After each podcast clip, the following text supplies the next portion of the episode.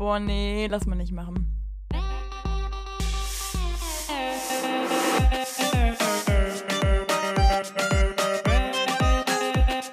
Okay, nee, schneiden wir raus. Schneiden wir raus. Das schneiden wir raus. Sag mal. Nee, lass mal nicht machen. Hallo und herzlich willkommen hier zu Folge 75 von Lass mal nicht machen, eurem Studentenpodcast mit dem nötigen Fumm, mit der lieben Sarah, die sich sehr darüber freut, dass wir jetzt schon drei Viertel der ja, Folgen von 100 geschafft haben. Wir sind auf einem sehr, sehr guten Weg. Das war vor anderthalb Jahren nicht ganz kommen zu sehen, oder Sarah? Nee, also ich weiß gar nicht. Ja, wir hatten so, ein, so eine Schwankung. Ne? Manchmal waren wir der Überzeugung, wir werden 1000 Folgen machen und das bis wir machen, wir 70 sind oder so, ja. Dann dachten wir, okay, zwei reichen. So, genau, das war so eine ganz weirde Mischung einfach, ne? Ja, ja, genau. Aber jetzt sind wir hier, jetzt haben wir die 7 und die 5 hintereinander da stehen. Und jetzt gucken wir mal, ob wir bald auch noch die 100 da stehen haben, ne? Sarah, muss man dazu sagen, ist gerade wieder ein bisschen unglücklich mit ihrem Setup. Die hat wieder irgendwas da umgestellt und ist noch nicht ganz zufrieden, oder Sarah? Ach ja, ja. Ja, ich weiß gar nicht, ob wir das überhaupt jemals thematisiert haben, aber wir haben uns ja damals ähm, irgendwie so Mikrofone geholt, die noch so ein Stativ da haben, das man so festklemmt an irgendwas. Und die sind eigentlich immer dumm. Also entweder ich zertrümmer mir meinen Tisch damit, weil man das so festpressen muss, dass der die Tischplatte quasi dünner wird. Ja, das ist auch schon mehrfach passiert. Ja, dann gibt es andere Probleme, dass es einfach manchmal abfällt. Und ich glaube, du hast gar nicht so Probleme damit, ne? Mm, bei mir geht es auf jeden Fall so lange, wie ich es nicht irgendwie nochmal woanders hinbringen muss. Also jetzt, seitdem das Mikro seit einem Monat wieder hier dran ist, ist es einfach tipptopp. Ich schwenke das so Ach, vor mich immer und fest? gut ist. Ja, ja, klar. Ach, okay. Ach, du schraubst Nee, ich das jedes das Mal neu an? Oh Gott. Ja, ja, klar. Ja, nee, weil, ach, ich weiß nicht, warum mich triggert sowas immer. Deswegen, ich habe das immer weg und dann, wenn ich es aufbaue, dann ist halt immer das gleiche Problem. Entweder fliegt da irgendeine Schraube ab oder auf einmal habe ich das Mikrofon im Mund. Ich meine, es, sind, es gibt verschiedene Dinge, die passieren können. Ja, krass. Oh nee, da, also da kann ich das ja voll verstehen. Da wäre ich, glaube ich, schon lange mental am Ende, wenn ich das jedes Mal neu aufbauen müsste. Ja, ja. Nee, ja nee, ich nee, suche nee. jedes Mal einen neuen Stellplatz. Krass, und wo lagerst du es dann, während du es nicht benutzt? Äh, auf dem Schrank. Ach, krass. Mhm. Oha, nee. Also das wäre nicht mein Ding. Ich finde das sehr entspannt, dass ich es dann immer nur so vor mich drehen muss. Boah, Lulu, ich habe eh mal eine Frage an dich. Das brennt mir schon so lange auf der Seele. Also so krass ist auch nicht, aber ähm, nee, und zwar, äh, wie machst du das mit Staumöglichkeiten? Hast, bist du so jemand, der so viel in Kisten reinpackt oder stapelst du gerne offensichtlich übereinander, also so unverpackt? Boah, also bislang habe ich eigentlich noch gar keine Probleme, aber im Zweifel stapel ich, glaube ich, lieber unverpackt irgendwie aufeinander. Also Kisten habe ich auch noch keine einzige irgendwie. Da wollte ich mir schon länger mal ja, Gedanken drum machen, wie ich das noch machen könnte. Ich habe ja so ein Ja. Ikea-Regal, wie heißen die? Ist das so ein Billy-Regal? Weiß ich nicht. Auf, Ah, nee, Kallax. Ne? Kallax, glaube ich, heißt das Ding. Meinst du Und diese offenen?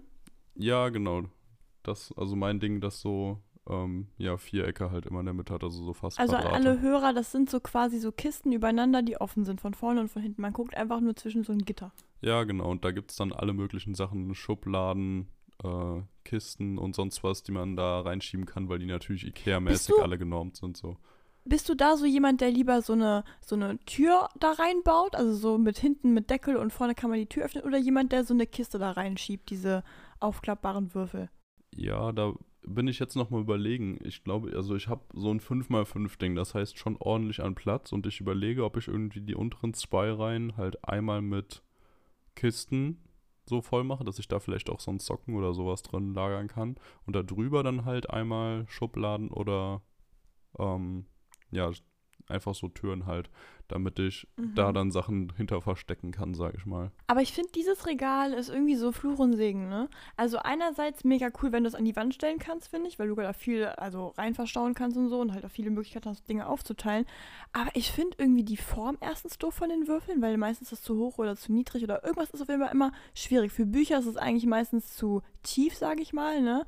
Aber so, okay, das ist schon mal eine Sache. Und was mich auch absolut nervt, dass wenn du das als Raumteilung in die Mitte stellst, eine Seite sieht immer beschissen aus. Also, weil du kannst ja jetzt nicht die, also doch, nee, sie kann schon cool aussehen, die Bücher mit dem Buchrücken, nee, andersrum, mit der Buchfächerungsseite zu zeigen. Aber in vielen Dingen ja nicht so. Weil ich zum Beispiel bin ja so ein Ordnungsmonk, ich brauche ja alles so, so nebeneinander. Das heißt, wenn die Bücher dann so von den Höhenunterschieden schon schwierig sind, da geht mir schon komplett. Also, we- weißt du, ich was ich meine? Ja, ich finde, man kann da da ist nicht es nicht so das ideal für ordentlich dich. so machen. Da ist es Ich würde dann da auf der ideal. anderen Seite so eine Spiegelfläche anbauen, weißt du? Oh Gott, hör doch auf. Das ist nicht dein Ernst. Da kannst du den Raum größer machen, doch klar. Nee. Also tatsächlich, so wie es gerade da steht, bin ich absolut zufrieden. Liebe ich.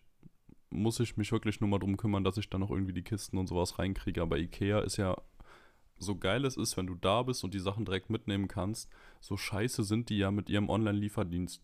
Es kostet entweder Echt? immer ein Vermögen oder dauert fünf Jahre, bis die das irgendwo hinbringen und dann ist es Oh also und dann ist es trotzdem noch arschteuer. Also da weiß ich nicht, was die machen und warum das so ist.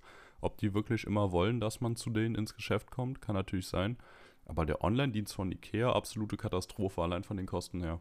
Ja, bei Ikea, muss ich sagen, bin ich immer dann so hin und her gerissen. Einerseits habe ich quasi sehr, sehr, also ich habe wirklich sehr viel von Ikea hier in meiner Wohnung. Ich würde fast sagen, mindestens 50 Prozent. Aber ich merke schon, das liegt natürlich auch sehr viel daran, wie man selber dann da einkauft. Aber also so für meinen Stil, der hat sich halt auch einfach sehr jetzt geändert durch das Studium. Ich glaube, man fängt ja dann, also gerade bei mir fängt man ja an, so sehr in Epochen so zu denken teilweise oder halt auch irgendwie in Stilrichtung, weil man sich ja mit komplett den ganzen Tag beschäftigt. Und ich merke, dass so dieses Klassische, was ich jetzt hier so habe, gar nicht mehr so unbedingt zu dem passt, was ich möchte. Und ich merke jetzt, ich habe so ein bisschen Antiquitäten-Dinger für mich entdeckt. Also zumindest mal von der, von der, ich sag jetzt mal, wenn ich jetzt eine Tasse haben möchte, bei Ikea gibt es eine klassische Tasse, aber man hat ein ganz anderes Verbindungsstück irgendwie, wenn man sich so eine, so eine Tasse holt, die irgendwie so ein bisschen verschnörkelt ist und aus einem Antiquitäten-Ding kommt, aber auch nur einen Euro gekostet hat. Weißt du, was ich meine? Ja. Das ist irgendwie, ich weiß nicht warum, das hat so eine ganz, ganz andere Verbindung dazu. Und das habe ich momentan so für mich entdeckt. Ich habe noch nicht so viel davon, aber also, das ist schon crazy. Spannend, weil das fühle ich absolut gar nicht gerade. Also, Ja, so diese alten Sachen, nee, nee, das ist nicht so meins. Aber ich habe natürlich Aber jetzt auch den mal, Vorteil, davon? ja, dieses, Also bist du, einfach dieses, weil die so Art ein altes Weise- Zeug dazu haben. Ich weiß nicht, ich mag das nicht. Ich habe lieber, nee, nee. Oh, kennst du nicht mal eine wunderschöne Tasse? Ich glaube nicht. Die Tasse sieht aus aus der Renaissancezeit. Das ist oh, ein göttliches Ding. Ja, musst du mir später mal ein Bild übermitteln. Aber Mhm. bin ich mir noch nicht sicher. Kann schon nicht versprechen, dass ich das. Ja, oder ist es bei dir kann. eher so dieses Ding, dass das halt schon jemand verwendet hat? Weil das gibt's ja Ach richtig. nee, das ist mir vollkommen. Latte. Also ich habe ja fast meine komplette Kücheneinrichtung von meinem Vormieter übernommen. Das ist mir Ach, sowas von stimmt. egal. Also das habe ich halt alles einmal gespült und dann war es das. Also da Mhm. habe ich gar keinen Vertrag mit. Ich meine, im Restaurant isst du ja auch das, wo vor zwei Stunden noch irgendwer anders was gegessen hat. Also das äh, ist dir ja vollkommen egal. Nee, das nicht, aber einfach so vom Aussehen her. Also ich finde diese alten Sachen meistens ziemlich schlimm. Ich bin ja eher so der moderne Typ. Es sei denn, es ist wieder so bei Gebäuden richtig alt. Dann finde ich es zum Beispiel wieder geil, aber na, generell eher schwierig. Oder auch so alte Schränke oder sowas. Also das finde ich ja sehr, sehr komisch. Ja, aber da muss man auch echt gucken. Also ich finde, es gibt ja diese, also wenn man an so an alte Schränke denkt, denke ich immer an diese dunkelbraunen, Ja, genau. äh, ganz so genau so diese Dinger. Die meine ich aber nicht. Ich meine wirklich so dieses, man hat eine, eine Form. Also ich gucke auch meistens bei so Dingen immer auf die Form, weil du kannst ja im Endeffekt nachher alles dran ändern. Du kannst das ja auch dann streichen oder sonst irgendwas. Also ich habe so ein Stück noch nicht leider, aber ich, ich liebe mit sowas. Ich finde das so wunderschön. Auch so Stühle. Ich habe ja jetzt von Ikea, habe ich, ähm, ja, guck mal, das ist halt auch so eine Sache. Wann haben wir uns eingerichtet? Da war ich, glaube ich, war ich 20 oder 19. Da habe ich ja, also das ist jetzt auch ein Jahr jetzt her, ne? Und da habe ich, ähm, meinen Eltern war ich im Ikea unterwegs, habe geguckt nach Stühlen, die praktisch sind für die Wohnung, so relativ günstig und so. Und da brauchst du ja auch erstmal diese Dinger. Man richtet ja sich auf komplett auf neu ein und da weiß man auch gar nicht, wie es nachher aussieht. Und jetzt ist es so, ich finde die Stühle zwar cool, die sind an sich bequem, aber die sind halt so Plastikschalendinger. So, und dann denke ich mir halt so, wenn ich jetzt irgendwo in so, von, von meiner Oma oder so, wenn die mal ein paar Sachen aussortiert oder von irgendwelchen Haus Hausauflösungen so, gibt es teilweise so crazy Dinge, wo ich mir denke, oh mein Gott, die kosten genauso viel und sehen irgendwie richtig geil aus. Aber das weiß man halt nie im Vorhinein, ne? Ja, okay. Ist ein Punkt, da würde ich gewisser, in gewisser Weise mitgehen. Aber ich muss ja auch sagen, für mich ist dieses ganze Designzeug einfach eher so ein, ja, sieht gut aus, nehme ich. So, fertig, ich mache mir jetzt keine Gedanken drüber, Ja. welche Formen, Farben da, sonst was alles ähm, benutzt werden, so wie es bei dir wahrscheinlich ist, sondern ich würde mir dann in Ja, dem Fall viel, Genau, ich würde mir dann viel eher Gedanken darum machen, so wie lange ich da ein Rücktrittsrecht habe, ob ich ge gegebenenfalls Staat Schadensersatzansprüche geltend machen kann oder Nacherfüllung verlangen kann. So, das wären dann eher die Themen, wo ich mir das denken würde, egal ob der Stuhl jetzt rot, blau oder lila ist. Und du wärst dann so, uh, eine leicht geschwungene runde Form, veredelt mit der und der Farbe, zusammengemischt aus dem und dem. Ja, das ist mir halt Ich meistens das so ziemlich lustig. egal. Weil das hört sich so an wie ein Witz, aber ich glaube, dass wir tatsächlich beide wirklich so sind. Ja, ich glaub's auch. Ich glaub's auch. Ich, das wird in letzter Zeit auch immer wieder mal deutlich, finde ich, so bei unseren Gesprächen, so, dass wir wirklich, und das ist ja nicht immer nur gut, aber in vielen Sachen wirklich so studiumbezogen denken. Also, dass ich mir wirklich so Ja. irgendwie Gedanken darüber mache, wie das jetzt gerade abläuft, da irgendwie vertraglich oder so. Obwohl ich natürlich immer noch absolute Laienkenntnisse habe. Ne? Ich bin seit, seit einem Monat hier drin. Und Ja, aber der Fokus ist halt darauf, ne? ja, genau. Und bei dir ist es halt wirklich dann so, ja, und ach, wie wunderschön das gemacht wurde und mit der und der Farbe und äh, dem und dem Stift konnte man das so und so.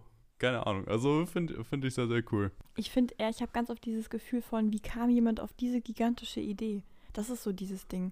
Das habe ich richtig oft. Also, weil alles, also das ist ja so dieser komische Laiengedanke, den sehr viele Leute haben bei Bildern zum Beispiel, die dann sagen, ja, hätte ich auch machen können. Und ich mir immer denke so, ja, du könntest das nachmalen. Das vielleicht, wenn du dich sehr lange anstrengen würdest und es üben würdest, aber du musst halt auch erstmal auf die Idee gekommen. Also so äh, sein, also weil das ist ja das Hauptding, was Leute immer vergessen. Die denken einfach immer so, ja, guck mal da, da ist es ein, äh, ein blauer Kreis mit so und so Punkten und das und das. Und wir denken so, ja, aber das, das hast du dir ja selber, hättest es dir ja nicht ausgedacht wahrscheinlich so, ne? Hm? Ja, genau. Genau, das, das ist ein guter Punkt. Wollen wir reinstarten in die Themen? Ja, gerne. Sehr gut. Sarah hat mir nämlich bislang verboten, auf die aktuelle Themenliste zu kommen. Also drauf, drauf zu gucken. Es wurde mir gestern Ja, klipp und klar gesagt. Themenliste? Erzähl doch mal. drauf. Wir haben, was heißt, wie soll ich mal erzählen? Also, was wir. Ja, also was das denn ist. Ach so, ja, wir machen uns äh, neuerdings immer eine Liste mit Themen. Das ist ein Google Docs Dokument, wo wir halt beide Zugriff drauf haben und dann kann jeder immer schön unter die Folge schreiben, was er sagen möchte, was er für interessant hält, damit wir so ein bisschen im Vorhinein Überblick haben, worüber wir reden wollen. Dann wurde mir gestern aber ganz klipp und klar gesagt, als ich darauf hingewiesen habe, dass ich bis jetzt noch nicht reingeguckt habe, dass ich es dann auch bloß sein lassen soll und mich total überraschen lassen soll. Und jetzt bin ich sehr gespannt. Die Erwartungen sind hoch. Schlimme, aber das ist immer das Problem. Durch so, weil ich das dann so drastisch sage, weil ich halt dir deutlich machen will, mach's nicht, denkt man dann direkt, das ist das größte, tollste, beste, was da passiert ist. Und eigentlich im Endeffekt muss ich mal gerade diese Erwartung mal so ein bisschen runterschrauben. Es ist halt absolut mein Humor. Also es wird nichts krasses jetzt sein. Es ist halt einfach nur so Körbchenhumor, ne? Ja, also damit kann man Sarah aber auch immer sehr gut provozieren, wenn man dann sagt, okay, krass, mache ich nicht. Meine Erwartungen sind richtig hoch, ich bin sehr gespannt, ich freue mich super Ja. spitzenmäßig da drauf. Sag mal so, nee, nee, also weißt du, so krass war es jetzt auch nicht. Und ich mir so, mm, Ja. die Ankündigung eben war aber ganz anders, Fräulein. Ja, Mann, weil es, ja, wir haben doch schon mal drüber gesprochen. Ich mache alles für den guten, guten Joke. Okay, ja, das ist korrekt. Das kennen die meisten hierher, denke ich mal, auch. Alle, die nicht neu dazugekommen sind, denen dürfte das auch schon Mhm. aufgefallen sein. Gut, Sarah, womit willst du anfangen? Darf ich mittlerweile reingucken oder immer noch nicht? Ja, ich würde behaupten, dass du jetzt einfach mal so durchgehst, vielleicht sogar vorliest. Ich weiß nicht, was am schlausten ist, aber ja, mach doch einfach mal. Ich, ich habe keine Ahnung, Lulu. Okay, das ist, das ist voll lustig. Man sieht jetzt nämlich auch, dass Sarah gerade auch online ist und wo sie da gerade ihre Finger im Spiel hat. Sarah, du hast etwas gelesen, wenn ich mich nicht irre. Wenn ich den dritten Punkt richtig deute, oder? Weil das finde ich sehr Mhm. interessa in interessant. Interessant, da würde ich gerne mal drüber reden. Hier steht nämlich, Hey, kannst du nicht erstmal den unteren Paragraphen vorlesen, bitte? äh, nee, den habe ich gerade überflogen und gekonnt ignoriert für die Hörerschaft. Nee, nee, Lulu, das geht nicht. Nein, nein, nein, nein. Der wird jetzt absolut vorgelesen. Der wird auf gar keinen Fall vorgelesen. Dagegen wehre ich mich und im Zweifel werde ich juristische Schritte einleiten, wenn der doch in dieser Kann- Folge hier veröffentlicht okay, wird. warte. Deal, könnte ich den vorlesen? In diesem Fall würde ich juristische Schritte einleiten und dafür sorgen, dass der in diesem Podcast nicht veröffentlicht wird. Kein- Wenn ich, den, wenn ich den vorlesen würde mit einer verzerrten Stimme. Auch dann nicht. Lulu, ich verstehe nicht, warum, warum habe ich mir Mühe gegeben, wenn wir den nicht vorlesen? Mm, Ja, das Ding ist, für mich ist es eigentlich recht egal, aber ich versuche nur dich vor einer sehr großen Peinlichkeit zu bewahren. Nein, auch das ist so asozial. Ja, aber lies gerne vor. Nee, das will ich nicht mehr. Okay, Tut mir leid, gut. liebe Hörer, wenn Sie sauer sind, dass wir nicht diesen Text jetzt hier vorlesen können, liegt es absolut an meinem Podcast-Partner Lukas. Ich würde dann jetzt gerne mit dir über den dritten Punkt hier sprechen. Da steht nämlich Atomic Mhm. Habits und der Stress des Jahrhunderts. Atomic Habits ist, wenn ich mich nicht irre, ein Buch, wo es um Themen wie Produktivität und persönliche Weiterentwicklung geht. und dahinter dann Stress des Jahrhunderts. Wie passt das zusammen? Ist es krasser Stress, wenn man sich persönlich weiterentwickeln will? Oder wie passt das hier zusammen? Ja, also es ist so, wir haben ja ähm, immer mal wieder Projekte bei uns an der Uni, also grundsätzlich in jedem Fach. Und Also das zieht sich ja auch von Anfang täglich? bis Ende durch. Ja. Genau, genau. Also ich habe ja schon öfter mal gesagt, wir haben ständig irgendwelche Präsentationen und irgendwelche Abgaben und so. Und ähm, es ist so, dass in dem einen Fach, da haben wir keine Aufgabe, die sich immer mal wieder erweitert von Woche zu Woche mit irgendwelchen Grenzbedingungen oder so, sondern das ist ein Fach, in dem ich eigentlich einfach über mich selber herauswachsen soll. Also so verstehe ich es zumindest, weil man nicht wirklich viele Grenzpunkte kriegt. Man kriegt einfach ein Stichwort, worum es grundsätzlich drum gehen soll. Man soll sich dann ein eigenes Thema aussuchen und man bearbeitet das dann von Anfang bis Ende und am Ende muss es halt dann irgendwie ein ganz besonderes Ergebnis haben. Und diesmal war das Oberthema Tracking. Das heißt, wir sollten dann irgendwas tracken. So. Und da habe ich natürlich direkt an der Apple Watch gedacht, ne, die dann irgendwie den Sauerstoffgehalt und des Blutes trackt und so. Und darum geht es aber eigentlich nicht. Es geht darum, dass man irgendeine random Sache in seinem Leben halt genau beobachtet und Veränderungen irgendwie feststellt, beziehungsweise so die Konstellation zueinander. So. Und das ist halt, das kann man ja auf super viele Dinge runterbrechen. Und ich habe mich halt dazu entschieden, das ist halt leider ein bisschen sehr persönlich, aber mal gucken, wie sich das weiterentwickelt, dass ich mich ähm, mit dem Buch Atomic Habits, beziehungsweise in Deutsch heißt es die 1%-Methode, ähm, dass ich mich damit befasse. Und zwar, dass man, also im Grunde genommen geht es auch um persönliche Weiterentwicklung, aber es geht eigentlich ein bisschen mehr um dieses Ding, wie man Gewohnheiten entwickelt, ohne dass man sie wieder bricht, dass sie einen stören, äh, aber dafür, dass sie einem unfassbar viel bringen. Und das ist natürlich etwas, was mir sehr wichtig ist, dass ich das kann, weil in meinem Studium ich einfach super oft an so Grenzen stoße und denke, oh mein Gott, das passt einfach noch nicht so ganz zu meinem Alltag. Also manche Dinge, die sind dann so, dass das nimmt dann so viel ähm, ja, Stress braucht das irgendwie, dass man das hinkriegt. Also ich brauche so richtig den Druck, dass ich das hinkriege. Und es stört mich doch sehr, weil ich eigentlich jemand bin, der ständig irgendwas an mir versucht zu optimieren. Also so charakterlich als auch ähm, organisatorisch und so. Und das baut auf Dauer so einen Stress auf, dass man das eigentlich nicht bewältigen kann. Und da hatten Lukas und ich auch, glaube ich, privat schon voll viele Gespräche, dass ich einfach super oft so voll an diese Grenze vom Stress komme und trotzdem nicht zufrieden mit mir bin. Und ich dachte mir so, jetzt greife ich es an, jetzt habe ich da ein Projekt, das kann ich jetzt einfach direkt damit umsetzen. Und zwar, ich möchte tracken, wie mein Verhalten jetzt vorher ist, bevor ich das Buch bearbeitet habe und dann während und nachdem ich das Buch bearbeite und lese. Also es ist ein Buch, was man liest, aber es sind halt auch viele Aufgaben so drin, zum Beispiel irgendwelche Listen anfertigen und sowas. Ach, und krass. das ist quasi gerade also das, ist was das ich interaktiv quasi. habe. Ja, also nicht unbedingt. Also du kannst es halt. Also der sagt zum Beispiel sowas wie, stell dir die Frage, wer willst du eigentlich sein? So, und das klingt jetzt erstmal voll banal, aber wenn man die wirklich mal beantwortet, indem man sich eine Liste schreibt, wer will ich denn sein? Will ich ein sportlicher Mensch sein? Will ich ein pünktlicher Mensch sein? Weißt du, so, du musst halt so ein paar Charaktereigenschaften, musst du dir halt einfach aneignen. Die musst du einfach jetzt beschließen, so bist du und dann verhältst du dich automatisch so. Und sowas halt, das heißt zum Thema bearbeiten.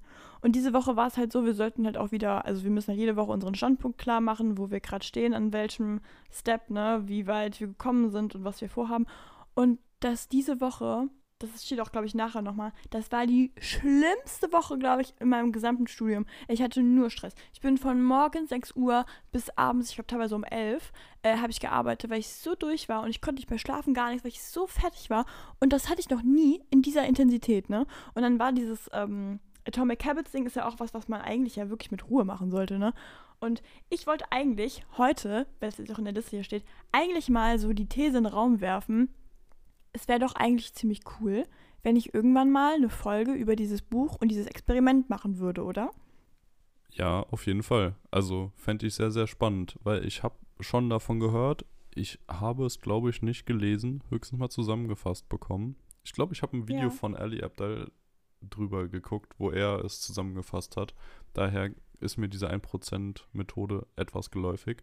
Und deswegen wäre es natürlich umso spannender, das von dir mal auch zu sehen in einem Selbst Selbstexperiment und das Ganze dann mal persönlich auseinandergenommen. Ja, also ich muss sagen, ich kann das Buch absolut empfehlen. Ich habe selten so ein also gutes Buch gelesen. Was mich ein bisschen stört, aber es ist auch das Prinzip des Buches. Es wird sehr viel wiederholt. Das, das wissen ja unsere Zuhörer. Ich bin nicht so ganz. Also bei mir muss ja immer alles sehr flott und innovativ und irgendwas gehen.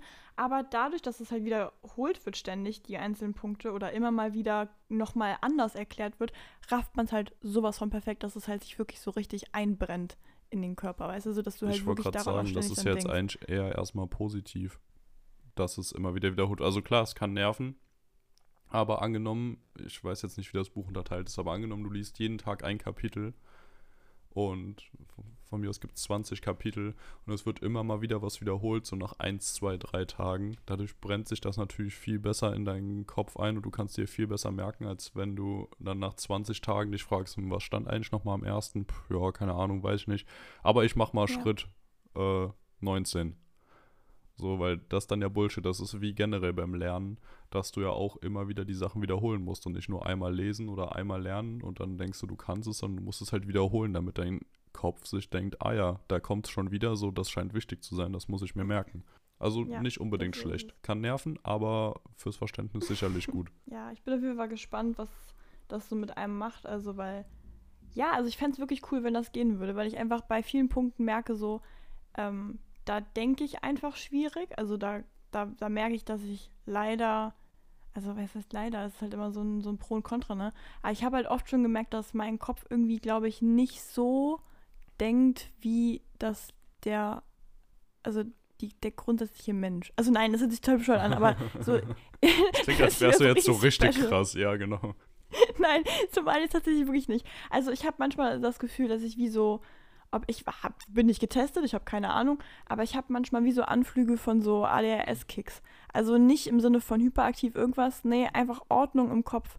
Das ist für mich ein ganz großes Ding. Ich brauche ja auch immer alles so perfekt ordentlich, weil ich sonst einfach sowas von überfordert bin. Das ist halt, also, das ist richtig schwierig. Und das sind so Dinge, die könnte man sich ja mal anders umtrainieren. Dass man eben dann anfängt, also ob das jetzt irgendwie sowas ist oder ob das ganz normal einfach nur klassischer Stress ist im Kopf, dass man nicht damit klarkommt. Aber man kann sich ja verschiedene Gewohnheiten aneignen, um eben nicht mehr in diese Situation zu kommen, dass es gerade für einen schwierig oder stressig ist. Ne? Ja. Das ist halt einfach so meine Hoffnung, dass ich das besser hinbekomme und dann auch verschiedene Dinge besser gemeistert bekomme. Weil das ist ja auch so eine Sache würde ich auch jedem empfehlen, mal diese Listen aufzuschreiben. Ich habe beim Listenschreiben, zum Beispiel bei der Frage, wer möchte ich sein, was sind meine Gewohnheiten, sind meine Gewohnheiten negativ, positiv und wie könnte ich Lösungen für negative finden, bei diesen Listen habe ich einfach gemerkt, äh, dass ich einfach mal stolz auf mich sein kann, weil ich eigentlich sehr viele Dinge, die ich mir wünsche, eigentlich bereits mache. So, das ist mir nie klar gewesen. Ich habe einfach immer nur ständig angefangen, mich runterzulabern, dachte mir so, ich kann das nicht, das nicht, das nicht. Und dann bin ich mal so durchgegangen, dachte mir einfach so, was bin ich eigentlich für ein Opfer? ich gebe jeden Tag mein Bestes. Ich versuche jeden Tag dieses Ziel zu erreichen. Und es klappt mal mehr, mal weniger. Aber ich stelle mich jeden Tag dieser Aufgabe. So, warum bin ich nicht stolz auf mich, dass ich das nicht. Also, weil ich, ich mache da alles, was ich tun könnte, so, ne? Das, das fand ich total crazy mal zu sehen. Ja, sehr guter Punkt. Also, da bleiben wir auf jeden Fall dran. Das interessiert mich auch sehr. Und dann reden wir da irgendwann nochmal drüber, wenn du dein Experiment weiterverfolgt hast. Und Lulu, du wurdest abgezockt? Ich sehe so schön die Liste. Ein bisschen. Also nein, im Endeffekt mh, hm, doch, wie man, also wie man es nimmt, kann man aus verschiedenen Perspektiven betrachten. Ich würde sagen, vom Fahrer wurde ich abgezockt, vom Unternehmen insgesamt nicht. Ich habe Aha. letzte Woche nochmal was bestellt. Diesmal nicht bei Lieferando, sondern bei Uber Eats, weil ich da noch einen Gutschein für hatte. Uber kennt man ja, ne? Taxi, Mhm. Also die privaten Taxis, sage ich mal. Äh, Gibt es hier in Frankfurt, sehr, sehr cool. Das heißt, wenn man sonst irgendwie nicht nach Hause kommt, kann man für relativ kleines Geld dann sich halt einfach ein Uber rufen und das ist insgesamt sehr praktisch. Habe ich noch nicht gemacht, war ich bis jetzt noch nicht drauf angewiesen, weil so groß ist Frankfurt ja glücklicherweise nicht. Sage ich ja immer wieder, das ist ja das Schöne an Frankfurt für eine Großstadt. Ich meine, fünf größte Stadt Deutschlands, aber doch alles sehr familiär. Also gefühlt kann man von einem Ende ans andere laufen, ohne dass es jetzt zu krass wird. Etwas überspitzt gesagt. Und dann dachte ich mir, okay, Uber Eats, das ist quasi der Lieferando-Konkurrent von Uber. Habe ich noch einen Gutschein für. Bestelle ich da mal was. Habe mir ein Restaurant rausgesucht. War ein Burgerladen, bei mir relativ in der Nähe sogar. Und ja, habe mich dann richtig auf den Burger gefreut und generell wurde die Lieferung schon ein bisschen verschoben. Aber du kannst ja immer, einige finden es nicht so gut, andere finden es klasse, sehen, wo sich dein Fahrer dann gerade rumtreibt. Und der hat dann halt da vor dem Burger-Restaurant gewartet, ist dann irgendwann losgefahren, auch so in meine Richtung. Und dann kam aber nichts an. Und irgendwann, mhm. nach so ein paar Minuten, kam dann so eine Benachrichtigung, dass die Lieferung zugestellt wurde. Aber Und natürlich noch so richtig schön so viel Spaß mit deinem Essen, guten Appetit, Ausrufezeichen. Ich mir so, warte mal, hier ist nichts angekommen. Also hat weder jemand geklingelt noch sonst irgendwas. Ich bin dann auch mal runtergegangen und habe nachgeguckt, ob es vielleicht einfach vor der Tür abgestellt wurde, ob ich irgendwo vergessen habe, ein Häkchen zu setzen oder sowas. Und ja, nee, also tatsächlich ist das Ding einfach nicht angekommen. Ich weiß nicht, ob er es irgendwo anders abgeliefert hat oder ob er den Ach, Burger selbst mehr. gegessen hat. Nee. Und daraufhin habe ich das dann halt über die Hilfeseite bei denen gemeldet und konnte dann auch sehr, sehr schnell eine Erstattung anfordern, glücklicherweise. Und habe dann sogar noch einen Euro extra Guthaben bekommen und habe mir dann was Neues bestellt. Und das ging dann auch echt gut. Ist dann schön indisch geworden anstatt Burger. War ein bisschen zu scharf das Essen, aber trotzdem sehr lecker. Aber da dachte ich mir auch so, lol. Also es ist jetzt wirklich das erste Mal, dass mir das Aber das passiert find ist, ich dass ich krass, ja. offiziell quasi eine Zustellung erhalten habe, aber nichts angekommen ist. So, obwohl man den ja nachverfolgen konnte. Mhm. Also, Ach, das klappt tatsächlich, weil bei mir bei Lieferando klappt das nie. Ich kann, also bei Lieferando jetzt, ne? Ich kann nie sehen, also, ja gut, im Normalfall ist es eigentlich nicht, aber manchmal guckt man ja schon, ist der Fahrer schon losgefahren. Und ich habe nie ja, eine einfach so Meldung. für die eigene Zeitplanung. genau, und das sehe ich nie. Also kein einziges Mal bisher. Krass, ne, bei mir geht das eigentlich immer recht zuverlässig. Und man hat auch gesehen, wie der losgefahren ist, wie der so um die Ecke gebogen ist und so. Und dann war aber halt plötzlich so, als er auf jeden Fall nicht bei mir in der Straße war, sondern irgendwo anders, so, ihre Bestellung wurde zugestellt. Und ich dachte mir so, hä? Boah, ich würde da ja so gerne mal wissen, ob man das irgendwie nicht doch nachverfolgen kann, wo die Person dann gehalten hat. Weil im Endeffekt, wenn man die doch tracken kann, müsste man doch auch sehen, wann die Person sich ausgelockt hat oder so und dann Ja, das, wahrscheinlich das Essen sich gegönnt genau hat. das habe ich mich halt gefragt, was jetzt so mit dem Fahrer quasi passiert. Also jetzt bei, Mhm. wenn einmal was nicht geklappt hat oder so, dann vielleicht nicht, aber wenn das jetzt öfter passieren sollte, vielleicht aber auch schon bei einem Mal, ob die dann irgendwie über ihre App oder so, die die ja wahrscheinlich haben, um das alles zu koordinieren, ob dann da so eine Meldung kommt, ähm, ja, sie, äh, ein Kunde hat hier gesagt, es wurde nicht zugestellt und so, und ob man dann irgendwie so eine Rechtfertigung eingeben muss oder sowas. Oder ob das dann erstmal gar nicht passiert und halt erst, wenn es kumulativ auftritt, du es öfter, also es öfter passiert, dass sich Kunden darüber beschweren, dass irgendwas nicht angekommen wäre. So wie die Ja. da intern die Politik haben. Das fände ich sehr, sehr spannend, weil für mich war es jetzt wirklich nur, ja, ich sollte halt ähm, erstmal versuchen, Verbindung, äh, Kontakt mit dem Fahrer selbst aufzunehmen. Hab dann angerufen, ist keiner drangegangen. Hab, dann sollte man zu, erneut auf die Seite gehen. Wenn das Problem immer noch besteht, konnte man dann halt eine Erstattung anfordern. Und das war dann auch wirklich überhaupt kein Problem, hat direkt funktioniert, war alles top. Aber wie es dann hinter den Kulissen weitergeht, das finde ich schon sehr, sehr spannend. Weil das fänd kann ja für die kein. Zustand sein, dass da irgendein Typ regelmäßig irgendwie einmal am Abend ein Essen einfach so für sich selbst mitnimmt oder sowas. Also, ja. Aber ich finde das voll krass, dass es bei dir so schnell ging mit der Rückerstattung, weil ich hatte das gleiche Problem mal, hatten wir in äh, Wien damals. Da waren wir auch, äh, also klar, wir waren im Hotel und irgendwie, aus, ich weiß nicht mehr aus welchen Gründen auch immer, ging es nicht mehr, dass wir irgendwo essen gehen konnten. Dachten mir, okay, wir bestellen jetzt was bei Lieferando. Und tatsächlich, das kam einfach nicht an. Und wir hatten das aber auch alles klar gemacht zum Thema Hotel, dass wir halt da sind, dass wir unten das abholen würden, äh, mit Anruf, bitte, ne, so Erinnerungen, sonst irgendwas. Und irgendwann kam halt dann auch dann die Mail von Lieferando, ich hoffe, es hat ihnen geschmeckt und so. Und wir dachten so, hä, lol, warte mal, zwei Stunden später, irgendwas stimmt da nicht. Und dann haben wir geguckt und äh, das- da war so ein Trouble. Das Restaurant selber hatte dann auch zu. Dann der Fahrer hat es angeblich schon ausgeliefert gehabt und so ein Zeug. Und wir haben wirklich, glaube eine Woche lang oder so immer wieder Mailkontakt mit Lieferando, um endlich klarzustellen, dass das halt nicht angekommen ist. Weil die gesagt haben, ja, der, Liefer der Lieferer hat immer gesagt, es hatte ihnen ausgeliefert. Es ist aber nie passiert.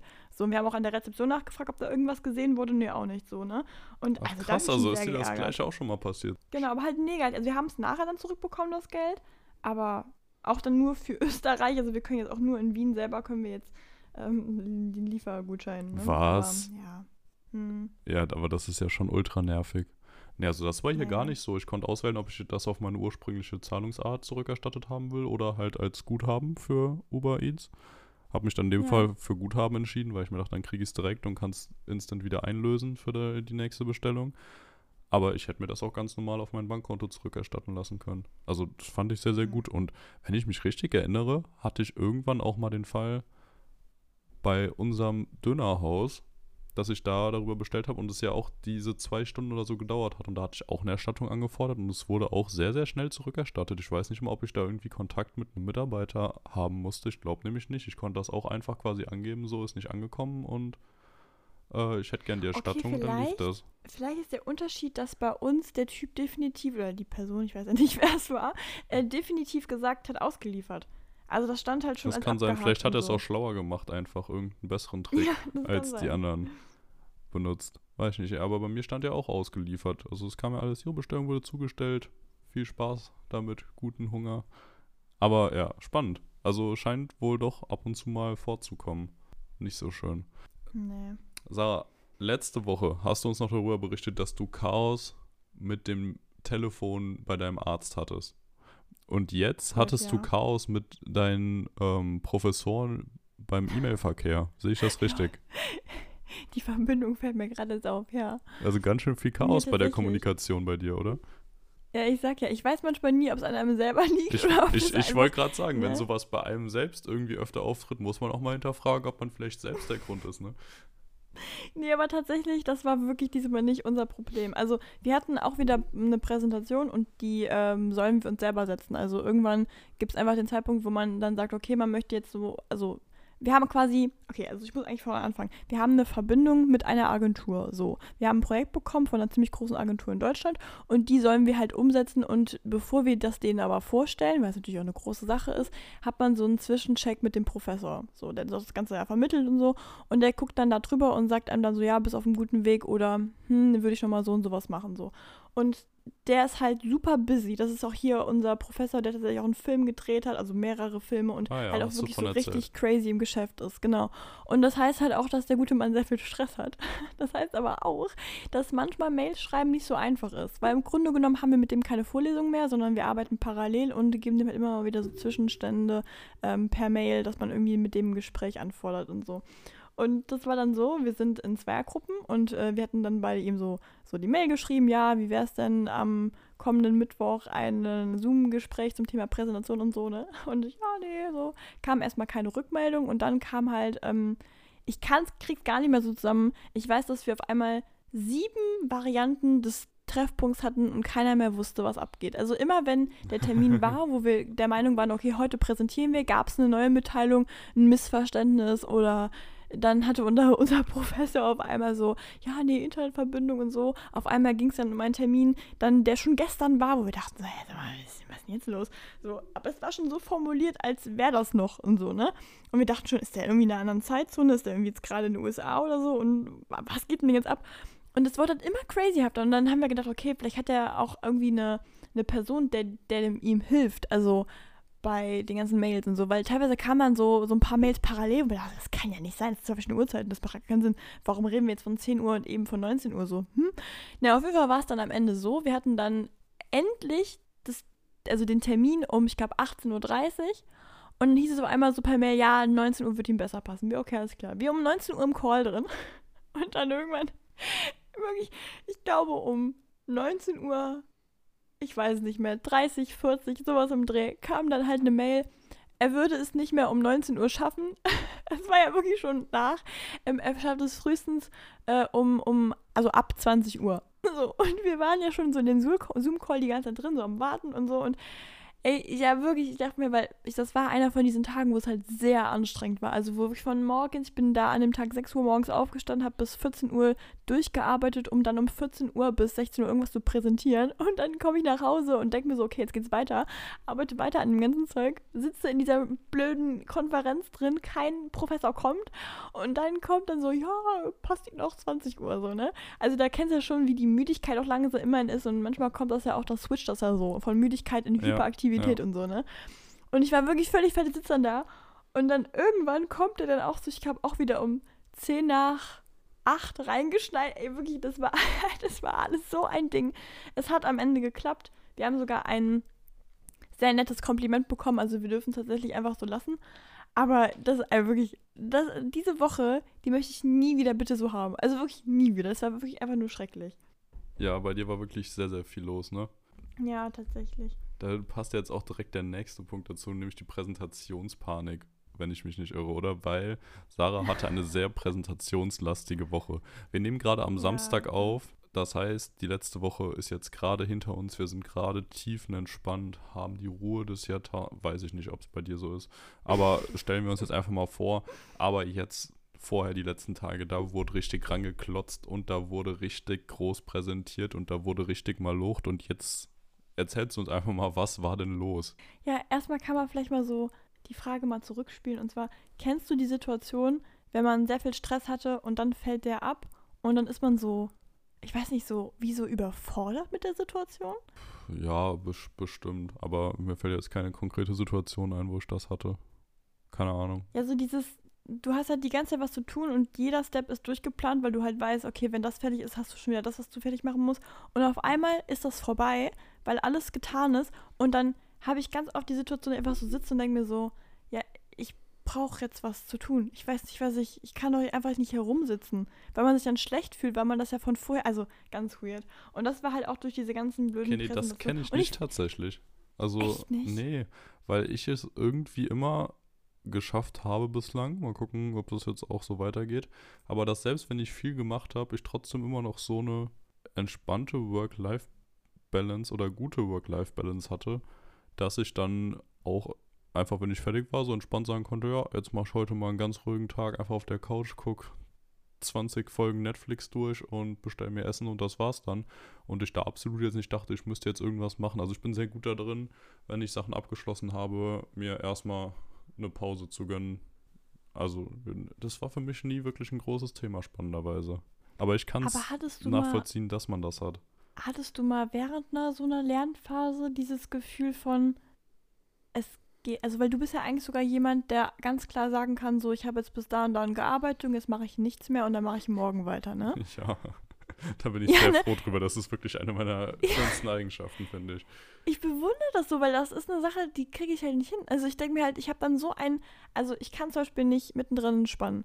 Also die Situation, ich gebe dir die mal wieder, ich habe jetzt was gemacht und merke einfach so, ich kann nicht mehr. Also meine Augen fallen gleich zu, es ist wirklich jetzt einfach nicht mehr möglich, aber ich sehe, dass ich eigentlich noch sehr, sehr lange habe, bis zu dem Zeitpunkt, wo man schlafen gehen sollte, so, ne? Und dann ist es manchmal so, ich setze mich auf mein Bett, denke mir, okay, zehn Minuten einfach jetzt chillen. Und diese zehn Minuten, die gehen nicht. Also ich rede mir die ganze Zeit ein, das kriege ich auch nicht weg, so eine Stimme in meinem Kopf, die mir sagt so, du faule Sau, du kriegst nichts auf die Reihe. So, warum glaubst du jetzt, dass du eine Pause brauchst? Nee, du hast noch so viel zu tun. Und das heißt, diese zehn Minuten, die sitzen rum, indem ich mich nur selbst fertig mache, bin also am Ende noch viel fertiger als vorher. Ja, okay, aber das ist, Es ist so ein echt, das Teufelskreis. ist, genau, das ist ja aber echt doof. Also, deswegen würde ich bei mir wirklich sagen, dass es da eine positive Eigenschaft ist, die man natürlich jetzt nicht überreizen sollte, dass man sich zu viel entspannt oder so. Aber ich bin dann halt sehr gut darin, wenn, zu sagen, wenn ich merke, okay, jetzt habe ich gerade zum Beispiel, guter Fall gestern, habe ich das Lehrbuch, also oder ein Lehrbuch soweit durchgearbeitet zum Gutachtenstil. Mhm. Und es waren dann halt auch einfach teil, teilweise einfach, teilweise was anspruchsvoll geschriebene äh, Texte mit Tipps und allem. Einmal zum Durcharbeiten. Ich habe das wirklich aktiv gemacht, also Sachen unterstrichen, Notizen dran geschrieben und so. Und es waren circa 60 Seiten, die ich so durcharbeiten musste. Und das dauert dann ja schon mal Aha. seine Zeit. Und irgendwann dachte ich auch so, okay, jetzt äh, hast du das zwei Stunden lang gemacht. Jetzt gerade wird es einfach nicht besser. Und dann habe ich einfach eine halbe Stunde Pause gemacht, so, weil dann, man wird einfach produktiver dadurch, wenn man sich dann bewusst und wirklich entspannt so eine Pause nimmt, danach wieder zurückkommt und dann weitermacht, als wenn du dann halt keine Pause machst oder eine unentspannte Pause. Oder du bist ziemlich sicher sogar produktiver, wenn du dann einfach sagst, okay, reicht für heute, ich mache damit morgen weiter, als wenn du dann dir das einfach so alles hintereinander reinballerst, weil diese Pausen das zwischendurch ja und nicht. Schlafen und so, das ist halt einfach wichtig. Ja, aber manchmal musst du ja schon am nächsten Tag dann die Sache abgeben. Und du kennst mich ja, eigentlich arbeite ich alles vor. Und manchmal ist Ja. aber trotzdem vom Work-Pensum so viel, dass das trotzdem nicht reicht. Also, dass man halt wirklich. Und die Situation meine ich. dass ja, das ist halt ein Problem, sage ich mal, deines Studiengangs. Ne? Das kann mir so gesehen nicht wirklich passieren, weil Ach, stimmt, also du hast ja nur, am Ende, nur, am, nur am Ende bei den Prüfungen. Ich schreibe Ende Februar zwei schriftliche Prüfungen und dann noch zwei Hausarbeiten. Und für die Hausarbeiten, also da solltest du natürlich schon Ahnung haben, aber da kannst du dir natürlich dann einfach währenddessen auch noch Sachen erarbeiten. Und nur für die Prüfung selbst, also bei dem ganzen Stoff, der drankommt, schon jetzt im ersten Semester, kann es dir eigentlich auch nicht passieren, dass du spontan dann irgendwie da sitzt und dir denkst, oh, das muss jetzt aber für morgen unbedingt noch fertig werden, weil es ist halt einfach so viel, dass wenn du dann ein kleines Thema mehr oder weniger lernst, dass das am Ende niemals noch den großen Ausschlag geben wird, ob das jetzt läuft oder nicht, sondern du musst lange vorher schon die ganzen Grundlagen gesetzt haben. Deswegen Ja.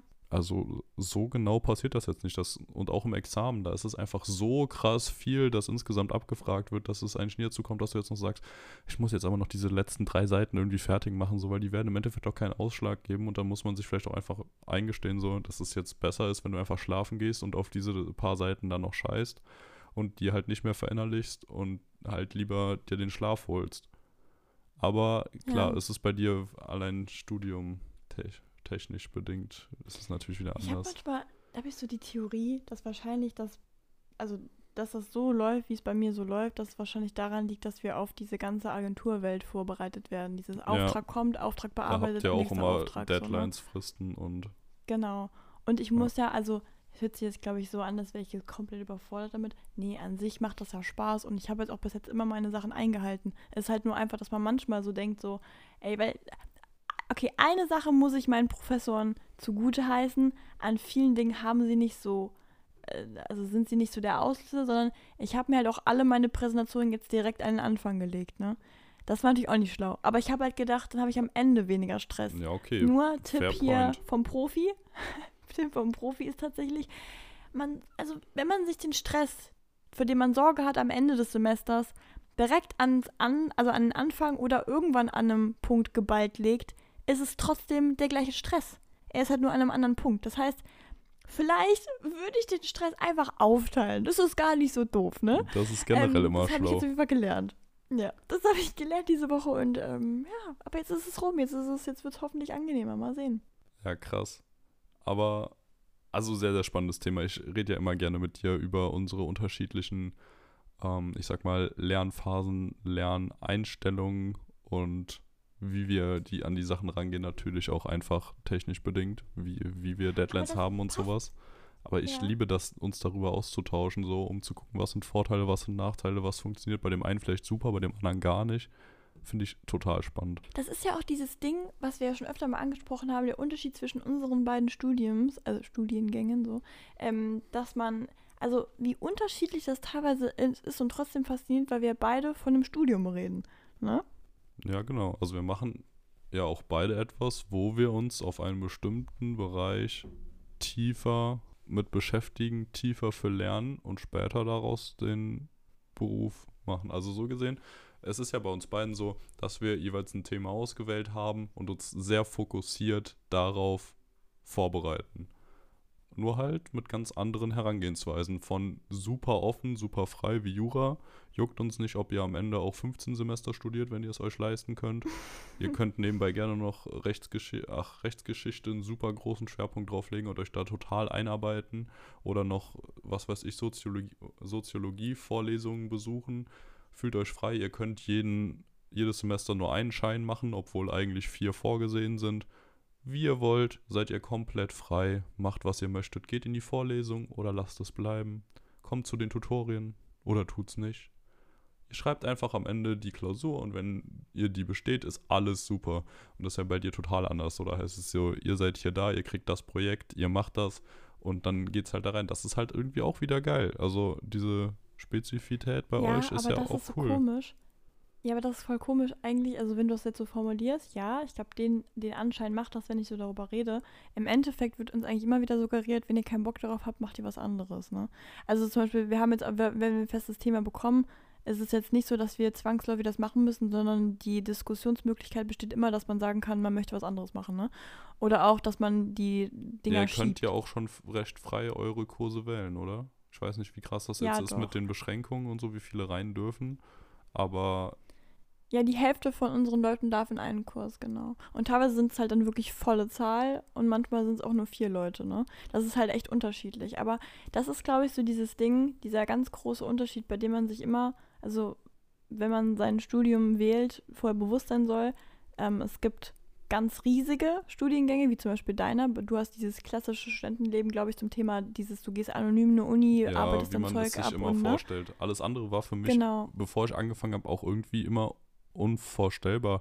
Also mir war es überhaupt nicht richtig bewusst, so bis zur 13, sage ich mal, bis ich mich wirklich tiefergehend damit beschäftigt habe, dass es an Hochschulen oder auch bei anderen Studiengängen, zum Beispiel Lehramtsstudiengänge oder so, dass die ja teilweise nur mit 20, 30 Leuten irgendwie gemacht werden. Ich dachte, also für mich ja. war eigentlich Uni immer, und das macht ja schon logisch keinen Sinn, weil es auch einfach Fächer gibt, die nur 30 Leute interessieren.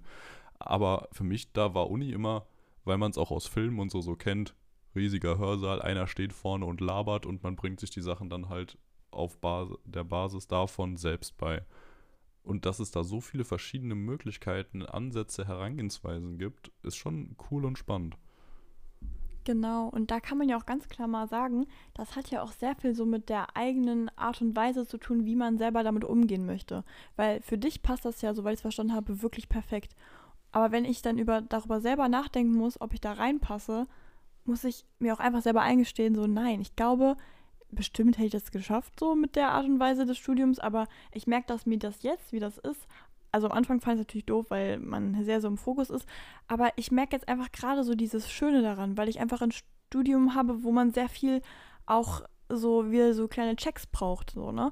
Und dass mir das super gut tut, wenn ich, ich habe ja wirklich nur Profis, das sind ja alles Leute, die in ihrem Fach einfach super sind und die können dir manchmal knallhart und manchmal auch sanft, das kommt immer auf die Art und Weise an, einfach sagen, ob du auf einem richtigen Weg bist oder ob du quasi vollkommen vorbei bist. Und klar geht es ja auch viel um persönlichen Geschmack, gerade bei Kunst ist es ja, oder auch bei Design, ich mache ja eigentlich eher Design als Kunst, ähm, ist es ja auch wirklich, dass man da teilweise auch auf Geschmäcker achtet, aber die, es gibt teilweise Theorien, die, die dir so knallhart nochmal erklären können oder sagen so, du hörst jetzt hier auf, das macht keinen Sinn. So, du bist auf einem komplett falschen Dampfer und den Kontakt, den brauche ich sehr. Das merke ich einfach, dass mir das super viel bringt, weil ich jetzt in diesem einen Jahr so, also, also man kann meine Sachen, die ich gemacht habe, nicht mehr vergleichen. Also gar nicht mehr.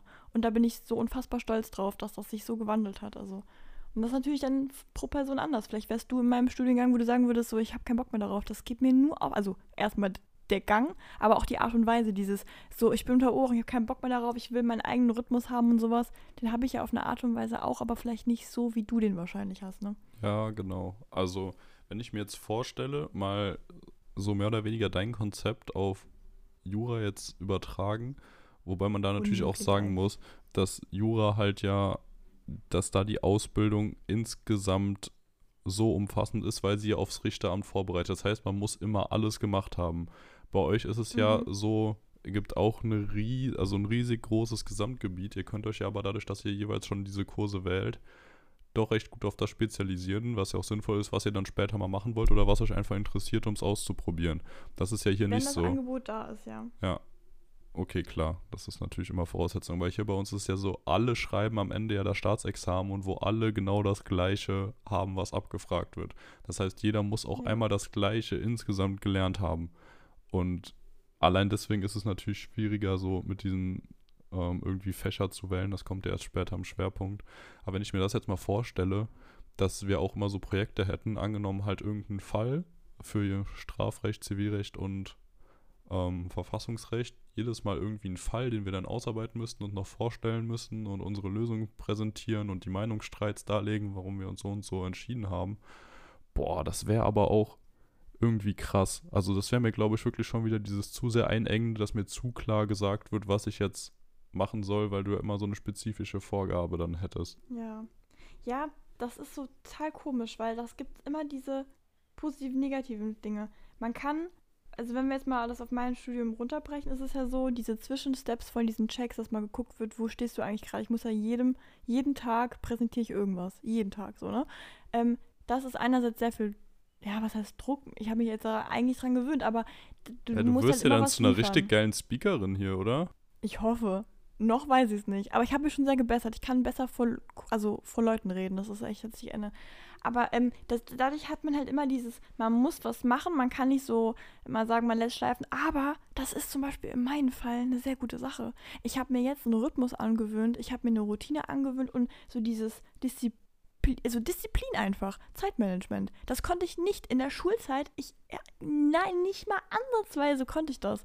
So, Aber ich brauchte jemanden, der mir konsequent mich anschreit. So Ja, aber das, das, ja, doch, irgendwie eigentlich schon. Eigentlich, um vernünftig die Hausaufgaben abzuliefern, zu lernen, zu sonst irgendwas. Ja, ich okay, hatte nicht okay. dieses Wenn Zeitmanagement. man es wirklich alles ne? machen wollte, dann ja.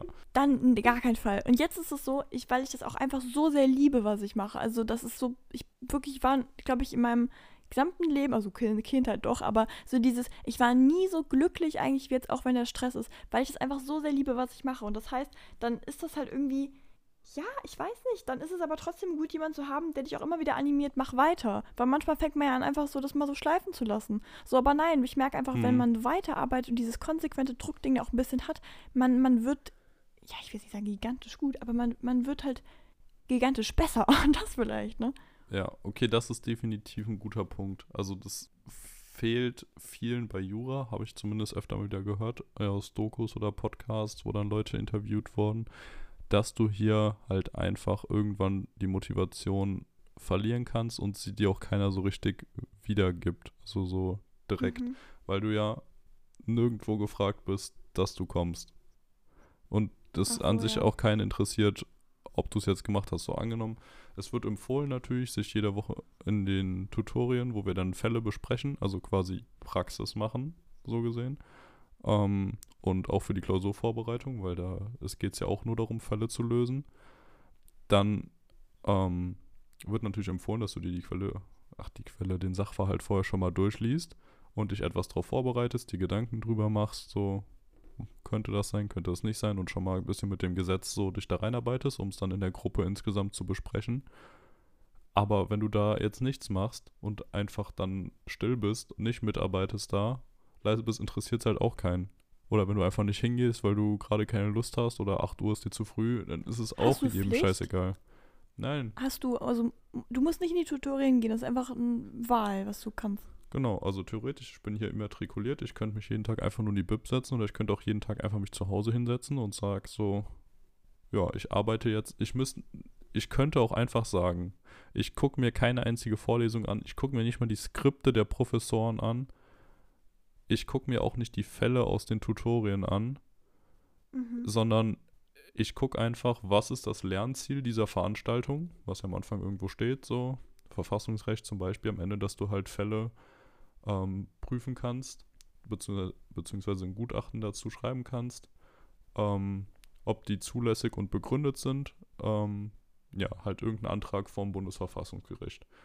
Das und so ein paar Sachen, dann weißt du, okay, das muss ich machen, schnappst dir ein Lernbuch dazu, also irgendein Studienbuch, die dann immer so 300 bis 1300 Seiten irgendwie dick sind und arbeitest das einfach durch, kaufst dir noch ein Fallbuch dazu und machst die Fälle und dann kannst du einfach so am Ende in die Klausur gehen und wahrscheinlich, wenn du, ich sag mal, jeden Tag vier Stunden irgendwie damit gearbeitet hast, wirst du es am Ende auch bestehen, weil du genau den gleichen Stoff dir selbst beigebracht hast. Obwohl du keinen einzigen kennst, keine einzigen je gesehen hast oder sonst was. Du könntest du machen. Und es würde wahrscheinlich auch funktionieren, wenn du halt diese krasse Disziplin hast. Aber da fehlt dir natürlich ganz viel anderes vom Unileben. Aber es ist prinzipiell total egal, ob du irgendwo hingehst oder nicht, ob dich irgendwer kennt oder nicht. Deswegen, ja.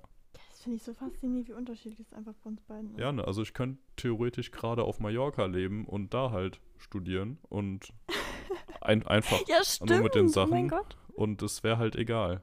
Es ist natürlich auch Aber wieder cool, weil es gibt dir Freiheit. Wenn man selbst diese Disziplin so weit mitbringt, dass man auch was macht, dann kann dir das auch sehr gut dabei helfen, weil du theoretisch einfach währenddessen in Urlaub fahren kannst.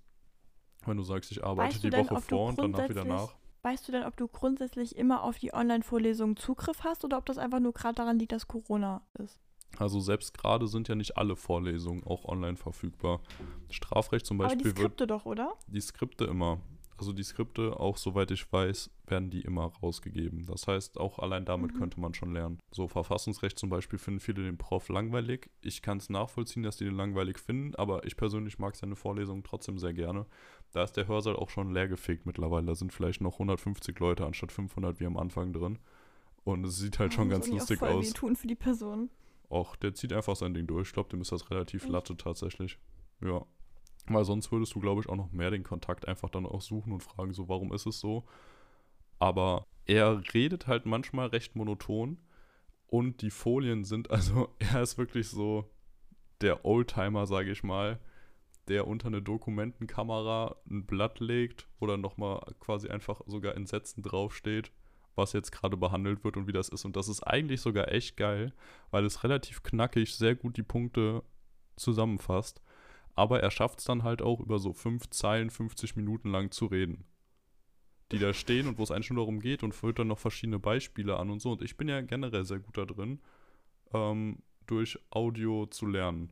Von daher passt mir das mhm. super und auch mit den Beispielen. Er könnte es noch ein bisschen spannender vortragen und Folien dazu, worüber er immer gerade redet. Also zum Beispiel, wenn er dann ein Beispiel anführt, ähm, Beispiel Staats, äh, Staatsgebiet. Zum Staatsgebiet gehört auch noch der Luftraum bis maximal 100 Kilometer über der Erdoberfläche dazu. Und wenn er dann darüber redet, wie das zum Beispiel war, da als ähm, Weißrussland die Ryanair-Maschine zur Landung gezwungen hat und inwieweit das jetzt mit dem Gesetz vereinbar war und sowas, weil es ja auf den ihrem Staatsgebiet war, finde ich das eigentlich sehr spannend, weil es das Thema weiter verdeutlicht. Allein, dass ich das Beispiel jetzt noch im Kopf habe. Und das mhm. Gefällt mir halt echt gut, weil sonst würde ich einfach nur da durchlesen, ja, Staatsgebiet ist bis 100 äh, Kilometer hoch auch noch in der Luft und fertig. Ob ich mir das jetzt merke, keine Ahnung, aber so durch dieses Beispiel fällt mir das leichter. Aber es sind halt auch zweieinhalb Stunden, die diese Vorlesung dauert und dann zweieinhalb Stunden da jemandem zuzuhören, den du selbst halt nicht so gut findest, verstehe ich auch, wenn man dann einfach nicht hingeht. Das ist ja, was wir, glaube ich, am Anfang mal gesagt haben. Wenn man merkt, es bringt einem nichts, in die Vorlesung zu gehen, dann verliert man meistens sogar noch mehr Zeit. Also, das ist echt so was, wo man einfach selber drauf achten muss, womit man besser lernen kann. Ne? Aber was Professor Lorenz, für dich wahrscheinlich kein Begriff, aber Stefan Lorenz gilt als der Zivilrechtsprofessor in Deutschland soweit, zumindest unter den Studierenden, weil der einfach didaktisch sehr, sehr gut ist. Professor an der LMU, leitet dort regelmäßig die Erstsemesterveranstaltungen, beziehungsweise die der frühen Semestern, also BGB AT, Schuldrecht, AT und sowas. Und der hat in einem Podcast-Interview mal gesagt, ob eine Vorlesung gut war oder nicht, findet man am Anfang meistens gar nicht raus, sondern erst in den späteren Semestern. Wenn man dann halt merkt, also wenn da viele andere Dinge noch dazukommen und man dann verknüpfen kann, so, ah ja, stimmt, das hat er da damals im ersten Semester auch schon so und so erklärt. Und mhm. Zweiter Punkt, was er auch gesagt hat, und was ich bei vielen, glaube ich, auch sehe, nicht bei allen, aber definitiv bei vielen, vor allem langfristig, dass man stattdessen dann, wenn man nicht in die Vorlesung geht, sich in die Bibliothek oder zu Hause hinsetzt und in der gleichen Zeit das Lehrbuch durcharbeitet, ist ein Märchen. Dass das viele nicht machen werden, sondern dann halt mal schnell einmal über Skript drüber lesen und gucken, vielleicht noch äh, sich kurz Stichpunkte dazu machen und fertig. Aber dass das insgesamt nicht so effektiv ist, wie wenn du halt erst in die Vorlesung gehst und danach nochmal die Stichpunkte machst, dem würde ich auch zustimmen. Yeah. Und ich versuche das gerade mal am Anfang noch so ein bisschen zu leben. Dieses, man weiß erst am Ende, oder nach ein, zwei Jahren später, ob es eine gute Vorlesung war oder nicht, selbst wenn der didaktisch vielleicht nicht der allerbeste war. Und deswegen probiere ja, ich das gerade aus. Ich Workload momentan eh beeindruckend, weil ich weiß nicht, ob wir jetzt schon telefoniert haben und du mir eigentlich gesagt hast, ja, von der Vorlesung bin ich dann so und so, dann bin ich direkt dann in die Bibliothek gegangen. Ich lerne jetzt bis zehn, ich denke so bis zehn lernen. Also ein ja, Bild das bis war aber auch Mal, nur, das ja, war aber auch nur der eine, das war auch nur der eine Freitag, wo ich morgens nichts gemacht hatte und das ja, dann abends nachgeholt habe. Also, weil, können wir bitte mal feststellen, dass es schon echt ein Unterschied ist. Wenn ich mir jetzt parallel Musik anmache und ein Bild male, dann ist es vielleicht sogar noch, äh, gut, die Idee kommt ja vorher, das ist das Anstrengende, aber das Malen an sich hat ja auch manchmal was Meditatives. Während ich mir dann denke, bei einem Lernding, da ist man ja konsequent angestrengt im Gehirn. Selbst wenn ich was programmiere. Gut, na, okay, ja. okay, nee, Programmieren würde ich rausnehmen. Aber so dieses, wenn ich mir nur aufs Malen gehe, was ja auch 20% meines Studiums sind, so, weißt du, das ist schon ein Unterschied. Ja. Ja, doch, auf jeden Fall, klar. Muss man sagen. Ich bin aber im Moment so mega happy mit diesem Workload, den ich habe, weil ich würde nicht sagen, dass er irgendwie zu viel ist, aber wenn ich das jetzt vergleiche mit meinem Vivi-Studium vorher, was natürlich auch online war und deswegen ganz andere Voraussetzungen etc., natürlich andere Motivation. Aber ich liebe das gerade absolut, dieses morgens früh da sein und dann die Veranstaltung haben und mitarbeiten, sich das selbst beibringen, teilweise sogar habe ich da richtig Spaß dran, gerade diese dicken Lehrbücher durchzulesen. Klingt jetzt so, als würde man die halt wie so eine Lektüre durchstapeln. Da ist es ja so, du guckst gerade, was wurde in der Vorlesung oder im Tutorium im Fall behandelt und liest dich dann dazu nochmal in spezifisch diesem Kapitel auf den paar Seiten dazu ein.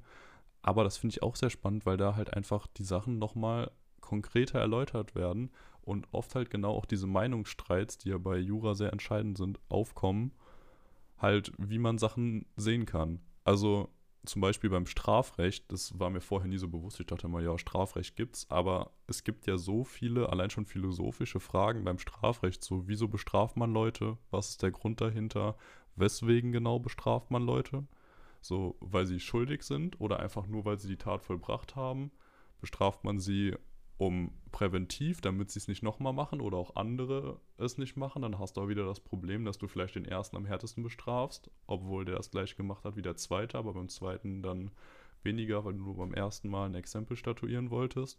Das sind halt alles so interessante Fragen, die dann da nochmal konkreter aufgeworfen werden und diskutiert werden. Und ich finde das gerade richtig faszinierend. Ich ho hoffe mal, das bleibt jetzt so noch die nächsten Jahre. Aber ja, sehr, sehr cool. Vielleicht könnt, Vielleicht können wir demnächst auch nochmal so eine, jetzt wo ich ein bisschen drin bin, ähm, so eine Einführungs-Jura-Folge machen. Das hatten wir letztes ja, Jahr bei definitiv. BWL auch, dass wir da nochmal drauf eingehen, wie ist das Studium wirklich aufgebaut und aber auch sonst so Sachen, wie ist das mit den Fällen und so, weil da hatte ich vorher auch keine Ahnung, dass da ja an sich alles auf Fallarbeit basiert, was ja auch sinnvoll ist, weil genau das ist das, was du später machen wirst als Anwalt. Und ja, da ein bisschen drauf eingehen, fand ich sehr, sehr cool. Fände ich mega. Also, weil das ist ja auch echt eine Sache, die auch viele, glaube ich, interessiert. Zumal wir auch, glaube ich, manchmal so ein bisschen unseren Fokus verlieren. Wir wollten ja eigentlich so einen Studenten-Podcast machen oder einen Studierenden-Podcast nach unserem neuen, nach unserer neuen Form. Ähm, nee, und dass wir einfach das nochmal so ein bisschen mehr in Fokus setzen, weil wir jetzt viele Laberfolgen haben, aber eigentlich diese ganzen themenbezogenen Folgen, die haben mir eigentlich viel, viel mehr besser gefallen. Ja, wir haben jetzt hier noch auf der Liste stehen, Kunststudenten versus normale Studenten. Da sind wir eben auch schon so ein bisschen drauf eigentlich. eingegangen, ne? Ja. Also würdest du sagen, eigentlich. haben wir schon abgefrühstückt jetzt so nebenbei quasi? Nein, wir können, wir können ja mal gerade kurz mal festhalten, dass es auch einfach einen Unterschied bei einem, der im Erscheinungsbild morgens gibt. Ich habe dir ein Video geschickt. Ja, ich wollte gerade sagen, du hast mir nämlich ein TikTok-Video geschickt und das fand ich sehr, sehr passend. Also, weil, also unter dem normalen Studenten habe ich mich in dem Fall bei dem Video auf jeden Fall gesehen. Der sah nämlich so aus, der kommt morgens rein in sein, was weiß ich, Arbeits- oder Wohnzimmer, schnappt sich seine Tasche und geht raus. so, dann hat er sein Material dabei. Der hat seinen Rucksack oder seine Tasche, sein geht iPad. raus und auf geht's. Hat da sein iPad, seinen Laptop drin und äh, noch zwei, drei Bücher und dann Jalla, Abfahrt rein da. Wie ist das bei euch Kunststudenten? bei euch Designstudenten? So, wie, wie sieht das aus? Also es sieht genauso aus wie in dem Video. In dem Video hat man einen, einen Kerl gesehen, der eine riesige A, nee, A0-Mappe in der Hand hatte, der dann irgendwelche Bastelsachen, Scheren in der Hand, doch noch ein iPad-Laptop. Leute, nur damit das nochmal klar wird, ne? DIN A4, mhm. das sind eure normalen Blätter. A3 sind die, wo man im Kunstunterricht immer drauf gemalt hat. Dann gibt es noch A2, A1 und dann A0, damit ihr euch mal die Größe vorstellen könnt. Also so Sarah mal 4 ungefähr. Wirklich, und dieses Video, das kickt mich jedes Mal. Es ist einfach so special. Mm, aber da habe ich noch eine wichtige Frage dazu. Habt ihr insgesamt immer riesige Türen bei euch in der Hochschule? Weil wie bekommt ihr sonst eure Mappen da rein? ja, nein, also meistens tatsächlich ist es eine A, also ich habe eine A2-Mappe, glaube ich, meistens dabei. Ähm, ich kenne aber auch eine, die eine A1-Mappe hat und das ist schon echt. Ja, aber krass. Also wirklich, da habe ich mir nie Gedanken drüber gemacht. Ihr seht dann ja wirklich direkt ja, so aus wie so Opfer auf den ersten Blick. Also, ja, was heißt wie so Opfer? Aber einfach, weil ihr so viel mitbringen müsst. Also, weil halt nicht einfach wie bei jedem anderen alles in den Rucksack und vielleicht noch eine kleine Extratasche ja. passt, sondern ihr wirklich halt noch so ein fettes Teil dabei habt. Jetzt mal auch so Materialien, was auch so, also Farben. Ey, weißt du, wie viel Kilo ich auf meinem Rücken habe? Ich habe jetzt zum Geburtstag, habe ich mir ähm, einen äh, Rucksack gewünscht, der größer ist. So, meine Eltern so, hä, hast du nicht einen Rucksack? Ich so, ja, aber das kann man nicht vergleichen. Und ich so, sag mal, aber du hast doch da deine Schulbücher alles reinbekommen. Wieso, also warum? Ich so, Mama, ich habe gefühlt sechs Kilo Farbe dabei. So, dann noch die Pinsel. Dann muss ich aber auch irgendwas haben, wo ich das Wasser reinfülle für die Farben. Ich habe da Blöcke. Ich habe so viel Zeug dabei. Ich krieg nicht mal mehr den Laptop in die Tasche. So, es ist einfach dicht. Zumal ich ja jetzt noch das Glück habe, dass ich theoretisch mal nach Hause kann. kann aber teilweise ist es Dienstag so, ich renne nur von Uni nach Hause, um neue Sachen in den Rucksack zu packen und die alten auszuladen, weil ich es nicht insgesamt reinkriege. Ey, wirklich, das ist ein Horror. Also mach, es ist halt cool, nur ich merke halt schon, dass ich echt hart Muskelkater in den Arm kriege. Also das ist wirklich krass. Und man muss dazu sagen, du hast ja jetzt schon einen guten Wohnstandort, sodass du zu Fuß zu deiner Hochschule gehen kannst. Wenn du jetzt immer mit dem Fahrrad fahren müsstest oder mit der U-Bahn oder sonst was, angenommen, du würdest in Frankfurt studieren und müsstest da jeden Tag wie ich den Bus oder die U-Bahn nehmen, stelle ich mir gerade vor, Oh ja, ich um 8, um 8 Uhr, wenn ich dann zur Uni fahre, wenn ich da reingehe, ist da alles voll mit kleinen Kindern, die gerade zur Schule fahren. So, und Ja. wenn du dann da jetzt so angewachtelt kommen würdest, mit deiner riesigen Mappe und noch zwei weiteren Sachen und einer Kamera und was weiß ich alles äh, um den Hals. Ich stelle mir das gerade so ein bisschen vor, nur halt mit anderen Materialien, wie ähm, hier die Streberlehrerin von Fuck You Goethe. Die Frau Schnabelstedt. Genauso wieder und dann fällt noch irgendwas runter und dann sind es 20 Sachen, die auf dem Boden liegen und Ja, das Unangenehme ist ja auch so. Ich habe, ich, was habe ich dir geschrieben? Warte, ich guck mal. Genau, genau. Ich Oh, das war sehr, sehr gut. Das aus, hat sehr gut gepasst. ich sehe immer aus wie eine bepackte Wachtel auf der Reise ins Campinglager. Und ohne Witz, ich fühle mich immer so, weil das Problem ist, wenn du angekommen bist mit den ganzen Sachen, der Moment ist der unangenehmste. Du gehst ja dann die Treppen, schwer bepackt nach oben, manchmal mal mehr, manchmal mal weniger. Und dann stehst du im Raum und dann machst du einfach immer dieses Fallen lassen. So dieses, so jetzt ist auch alles scheißegal. Oh. Ne? Und manchmal fällt einem so im Nachhinein ein, nein, ich hatte noch ein Glas da drin. So. Und du denkst so, weißt Oh, du, alle oh. Tatsache, dass man ein Glas dabei hat. So, warum hat man, aber das ist halt einfach so. Es ist so schrecklich, ey. Krass. Aber da verstehe ich es jetzt nicht ganz. Oder müsst ihr auch immer zu Hause noch weiter dran arbeiten? Habt ihr nicht irgendwie Ja, so ja, einen ja. großen Spind oder sowas bei euch? Nee, nee. Also Hm. erstmal gibt es keine Spende in der Größenordnung, jeder braucht den Schrank. Und dann ist es aber auch so, dass du die Sachen, also du arbeitest ja im Studium, also bei uns, du stellst sehr viel vor und arbeitest dann auch da, aber das meiste machst du schon zu Hause. Weißt du? Das heißt, du hast das dann doch immer alles dabei und ach, manchmal gibt es dann Aufträge, manchmal wird man nicht klar äh, vorher gebrieft, was man alles mitbringen soll und dann irgendwie einfach alles, bevor man wieder Panik kriegt und so, ne? Und das ist so das Ding einfach, weil man dann so, ja, so komplett lost irgendwie mit der Situation ist. Aber das finde ich auch generell sehr spannend, dass ihr wirklich so viel zu Hause macht. Hm. Also es gibt quasi bei euch nicht so das Äquivalent zu unserer Bibliothek, dass ihr irgendwie so einen, ich sag mal, riesigen Arbeitsraum habt mit 50 oder 100 Arbeitsplätzen quasi, wo jeder dann so, keine Ahnung, dreimal drei Meter Platz hat, wo er dann sich einfach in der Hochschule hinsetzen könnte und da sein Zeug machen könnte. Also das gibt's nicht. äh, na, du kannst in, den, in diesen Aufenthaltsraum quasi gehen, aber also das sind jetzt auch nur zwei, Ja, drei da willst Tische du jetzt nicht mit euren großen Chemikalien, was weiß ich, was ihr da alles rumexperimentiert. ja, wir haben jetzt auch nicht so crazy Sachen, ne? verätzen, oder? Aber klar, ne? Und deswegen ist es auch, glaube ich, der Grund, warum bei uns extrem viele ähm, wohnungsmäßig ein bisschen specialiger sind. Also entweder große Zimmer oder dann doch eine eigene Wohnung, weil ich auch jetzt hier merke, ich habe ja wirklich sehr viel Glück in meiner Wohnung gehabt, aber das, ich brauche das. Ich habe wirklich, wenn ich den Boden nicht habe, ich wüsste nicht, wie ich das Bild male. Ich kriege die teilweise nicht auf, also das ist einfach manchmal schwierig so, ne? Das ist ja auch nochmal direkt ein Tipp vom Profi hier für Design- und Kunststudenten. Augen auf bei der Wohnungssuche. So nicht einfach nur nach Ja. irgendwas gucken, sondern damit euer Leben dann auch wirklich lebenswert wird im Studium. Habt genug Platz. Also wirklich, weil es ist ja so ein ich Ding, kann den Tipp geben, ja. wenn du einfach dann eine geile Wohnung gefunden hast, wo du einen schönen Schreibtisch hast, aber sonst wirklich alles vollgestellt ist und du dann dein Zeug nicht machen kannst, dann bist du ja im Arsch. Dann wird dein Leben ja nicht besser dadurch. Also deswegen, guter Tipp, achte da können drauf. Das, wir können das ja so machen, in der Folge, wo du dein Studium vorstellst, also Jura vorstellst, äh, können wir das ja machen, dass ich einfach Tipps gebe zu meinem Studium, worauf man bei der Wohnungssache achten sollte. Zum Beispiel sowas wie die bestimmte Größe an Tisch, weißt du, so Dinge halt. Ja, gerne. Wollen wir das nächste Woche direkt machen? Ja, können wir gerne machen. Können wir schon mal hier festhalten. klasse. Sehr gut. Dann, wir sind bei einer Stunde, 11 Minuten und 52 Sekunden gerade, die ich auf der Uhr habe. Ihr werdet im Podcast irgendwo woanders sein, wahrscheinlich bei einer Stunde 13 Minuten und 50 Sekunden oder so. Und ähm, in dem Sinne verabschiede ich mich. Ich hatte großen Spaß und wir hören uns nächste Woche wieder. Ciao. Tschüss, ihr kleinen Mäuse.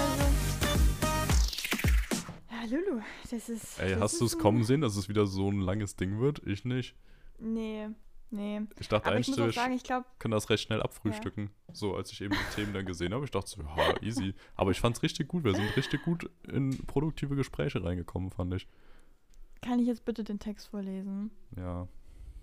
Okay, klasse. Ich habe geschrieben. Ach so, Lulu, du bist ein kleiner Fisch.